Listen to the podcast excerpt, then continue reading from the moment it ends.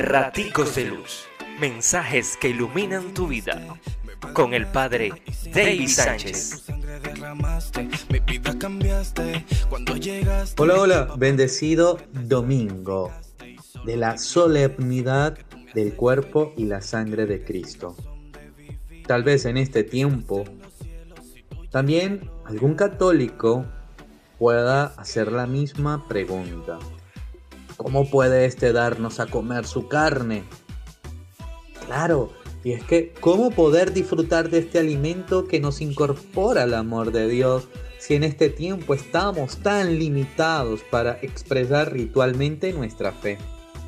Y es ese precisamente el punto, la fe. ¿Qué ha pasado con ella?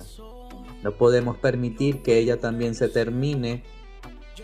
No podemos permitir que la cuarentena haga que la fe desaparezca, que ya lo han afirmado muchos y en variadas ocasiones. La iglesia no está cerrada. Y hoy contamos con esta bendición de diversos medios que nos ayudan para que nos conectemos como pueblo de Dios y de esta manera seguir alimentándonos del pan que ha bajado del cielo.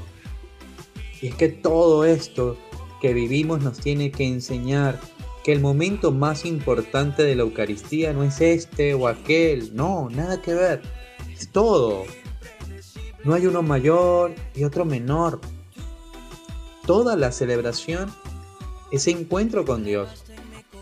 Ese Dios que alimenta con su amor, con su misericordia, su gracia, con su palabra y que se expresa en la comunidad que celebra la acción de gracias. Porque esta comunidad sabe que la Eucaristía es alimento para la vida, pero necesitamos descubrir en toda la celebración ese horizonte, porque de nada nos va a servir volver a la misa como antes para tener la oportunidad de comulgar sin valorar el resto de la celebración. Hoy necesitamos revisar cómo y por qué vamos a la misa y plantearnos el papel de la Eucaristía en nuestra vida para ser fieles también en este tiempo en el que Jesús sigue bajando del cielo para saciar nuestra hambre. Te invito a leer el Evangelio según San Juan 6, 51, 58. Dios te bendice. Pórtate bien. Es una orden. Raticos de luz. Mensajes que iluminan tu vida.